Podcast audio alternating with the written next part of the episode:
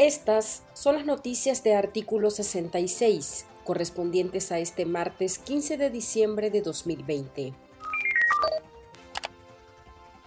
Los diputados del Parlamento nicaragüense clausuraron este martes la 36 legislatura de la Asamblea Nacional en un acto sin pena ni gloria donde prevalecieron los villancicos y en el que los legisladores, la gran mayoría orteguistas, se hicieron acompañar por los magistrados de la Corte Suprema de Justicia, encabezados por su presidenta Albaluz Ramos, al igual que los magistrados del cuestionado Consejo Supremo Electoral, la fiscal general, la sancionada Ana Julia Guido, representación de la Policía del Régimen, dirigidos por el también sancionado Ramón Avellán, y otra delegación del Ejército.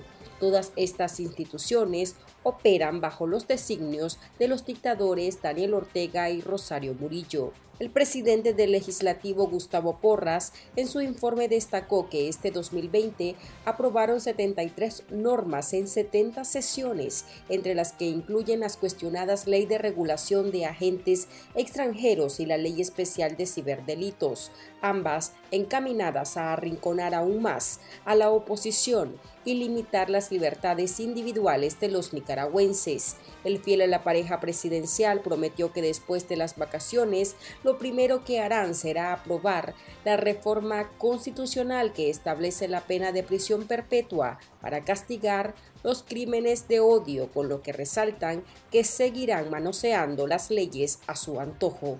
Escuchemos sus declaraciones. Con la orientación clara del presidente de la República que necesitamos darle vida a la prisión perpetua para los crímenes de odio, crímenes atroces. Y nuestra primera tarea es completar esa reforma constitucional del artículo 37. Un grupo de 10 senadores entre republicanos y demócratas envió una carta al embajador de los Estados Unidos en Nicaragua, Kevin Sullivan, donde expresan su preocupación por el acoso del gobierno de Ortega a la oposición política, la sociedad civil y los medios de comunicación independientes de Nicaragua, situación que dicen se recrudecerá en el 2021 debido al año electoral. Los políticos estadounidenses además critican las leyes represivas de la dictadura aprobadas este año y dejan en claro que no ven ningún indicio de los Ortega Murillo por frenar la represión. Ante ese panorama, instan a Sullivan a que utilice todas las herramientas diplomáticas para garantizar la seguridad de los sectores que sufren represión acoso, amenazas y hostigamiento en aras de respaldar la libertad de expresión y prensa, así como los derechos fundamentales de los nicaragüenses.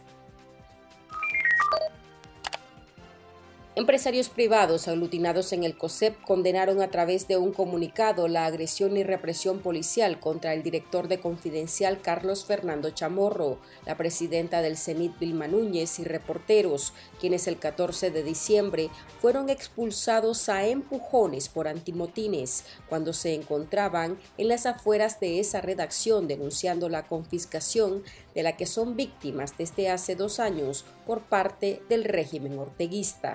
COSEP aseguró que ese acto constituye una violación a la libertad de prensa, la libertad de expresión, la propiedad privada y el libre ejercicio de las actividades económicas reconocidas por la Constitución política y llamó al Poder Judicial a pronunciarse sobre los recursos de amparo interpuestos por Invermedia Confidencial, Promedia esta semana y Cabal, que se restituyan los derechos constitucionales violentados.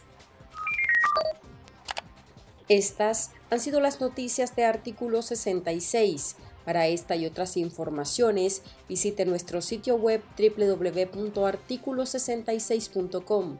Síganos en Facebook, Twitter e Instagram y suscríbase a nuestro canal de YouTube. Les informó Marlene Balmaceda.